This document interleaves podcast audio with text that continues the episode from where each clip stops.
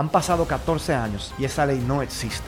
El que te diga lo contrario está mintiendo cosa que estaba prohibida en la Constitución de la República, mensajes para desinformar y para confundir, totalmente falsos. Quizá esa es una de las razones por las cuales nunca hemos sido consultados como ciudadanos sobre ningún tema de relevancia o de interés nacional.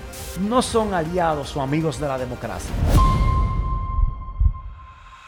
Soy el diputado José Horacio y te quiero invitar en estos breves episodios a que te integres a mi trabajo, a lo que ha sido mi trabajo durante estos últimos años en la Cámara de Diputados. Esto es Legisla conmigo.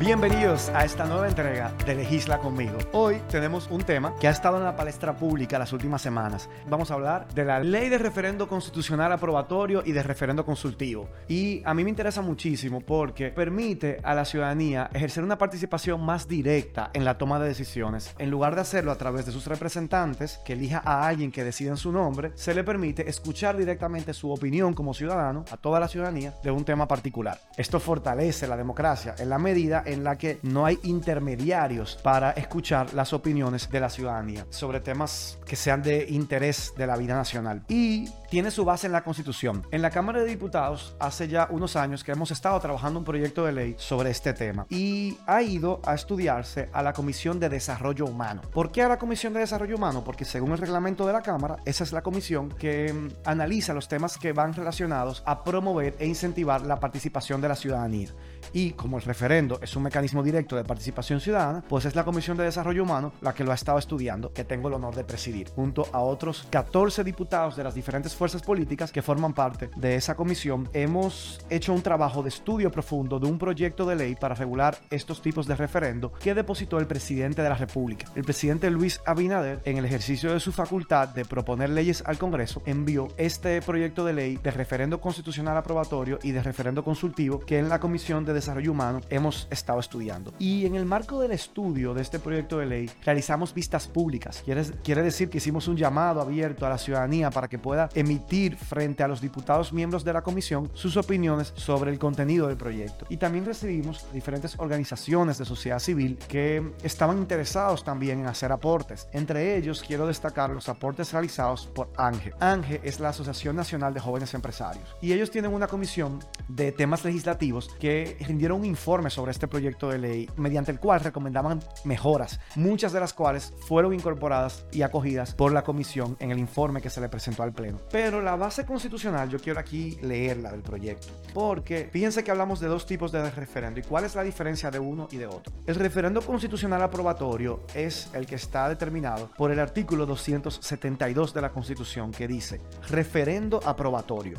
Este artículo dice, para modificar la constitución se requiere que se convoque a través de una ley a la Asamblea Nacional Revisora. La Asamblea Nacional Revisora está conformada por todos los diputados y todos los senadores que se reúnen en una sola asamblea y en lugar de trabajar como diputados y senadores, trabajan como asambleístas para poder conocer propuestas de modificación a la constitución que se deciden con una mayoría calificada. ¿Qué quiere decir una mayoría calificada? Que es una mayoría especial. No se toman decisiones con mitad más uno, sino con dos terceras partes de los miembros de esa asamblea, que son los senadores y diputados. Si los senadores y diputados convocados a través de una ley en asamblea revisora deciden modificar la constitución, pues cuando esa reforma, dice el artículo 272, trate sobre derechos, garantías fundamentales y deberes, o cuando trate sobre el ordenamiento territorial y municipal, sobre el régimen de nacionalidad, sobre el régimen de ciudadanía o de extranjería, sobre el régimen de la moneda dominicana, que es el peso, cuando trate sobre procedimientos de reforma a la propia constitución, va a requerir que esa reforma constitucional sea ratificada por la mayoría de los ciudadanos y ciudadanas con derecho electoral en referendo aprobatorio convocado por la Junta Central Electoral una vez que esa reforma constitucional haya sido ya votada y aprobada por la Asamblea Nacional Revisora. ¿Qué quiere decir? Que si el Congreso modifica la Constitución en un determinado momento como se ha hecho antes, recordemos la última vez que se modificó la Constitución fue en el año 2015. ¿Para qué? Para permitirle al entonces presidente de la República, Danilo Medina, poder optar por un segundo mandato, cosa que estaba prohibida en la Constitución de la República en ese momento. Imaginemos que se haga una reforma constitucional también, que los senadores y diputados aprueban una ley para convocar a la Asamblea Revisora de la Constitución y que se reúnen y modifican, por ejemplo,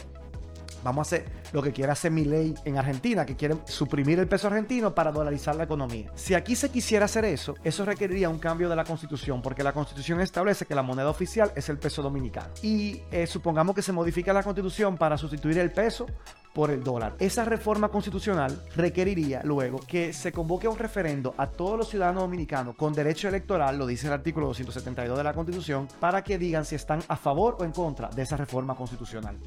Eso es lo que sería un referendo constitucional aprobatorio para que esa reforma constitucional entre en vigencia o no, pero solamente cuando la reforma trate sobre esos temas que ya citamos. Si la reforma versa sobre otros aspectos que están en la Constitución que no tengan que ver con derechos, garantías fundamentales, con el régimen de la moneda o el régimen de la nacionalidad, pues entonces esa reforma puede entrar en vigencia sin necesidad de que se realice un referendo, como sucedió en el año 2015 cuando se aprobó la modificación constitucional para permitir la reelección, porque ese no es uno de los temas que la propia Constitución dice que para que cuando se modifique, entre en vigencia, tenga que someterse a referendo.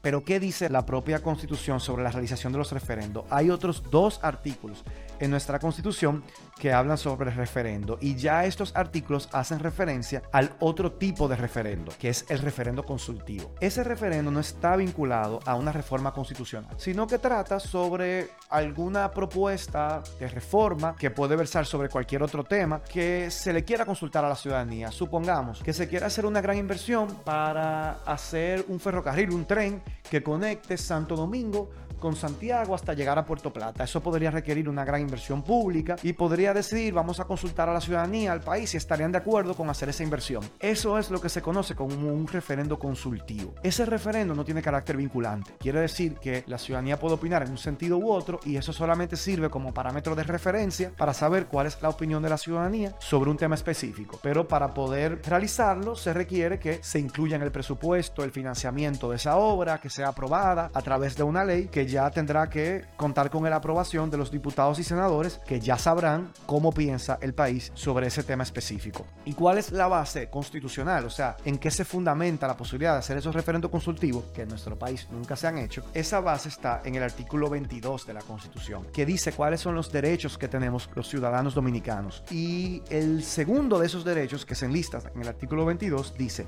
decidir sobre los asuntos que se le propongan mediante referendo. Son algunos de los derechos que tienen los ciudadanos y ciudadanas de la República Dominicana. Es decir, la constitución nuestra, la ley más importante, nos da a los dominicanos el derecho de decidir sobre los asuntos que se decidan mediante referendo. Y para la organización de esos referendos, más adelante, en el tercer artículo ya, tercer y último artículo que voy a citar, nos dice la constitución lo siguiente. Artículo 210. Referendos. Las consultas populares mediante referendo estarán reguladas por una ley que determinará todo lo relativo a su celebración. Esta constitución dice eso desde el 26 de enero del año 2010. Han pasado 14 años y esa ley no existe. Quizá esa es una de las razones por las cuales nunca hemos sido consultados como ciudadanos sobre ningún tema de relevancia o de interés nacional. A pesar de que la constitución dice que las consultas populares de referendo estarán reguladas por una ley que determinará todo lo relativo a su celebración, el Congreso aún no ha aprobado esa ley. Por eso nos alegramos cuando el presidente de la República, Luis Abinader, depositó ante el Congreso una ley para regular estos referendos. Por eso hemos hecho un trabajo arduo en la Comisión de Desarrollo Humano para rendir un informe favorable para que el Pleno esté en condiciones de aprobar esa, esa ley, ese proyecto y convertirlo en ley. En los últimos meses de la pasada legislatura que terminó el pasado 12 de enero, finalmente rendimos el informe favorable con el consenso de todas las fuerzas políticas que integran la Comisión de Desarrollo Humano, donde la mayoría de diputados son del Partido Revolucionario Moderno, pero también hay diputados del Partido de la Liberación Dominicana, de la Fuerza del Pueblo y es presidida por mí de Opción Democrática. Y el proyecto se presentó en primera lectura en el Pleno de los Diputados y ya fue aprobado en primera lectura y enviado nuevamente a comisión para conocer algunas sugerencias que tenían algunos de los diputados y algunas de sus inquietudes. Quiere decir que nos queda hasta el 26 de julio de este año 2024 para conocerlo en segunda lectura y remitirlo al Senado que lo pueda conocer también. Esa es una deuda que tiene el país pendiente de aprobarse en nuestra constitución y por ahí han estado circulando en los últimos meses mensajes para desinformar y para confundir, totalmente falsos. Tanto la constitución como el proyecto de ley aprobado en primera lectura da el derecho a la participación en los referendos exclusivamente a los ciudadanos dominicanos. El que te diga lo contrario está mintiendo.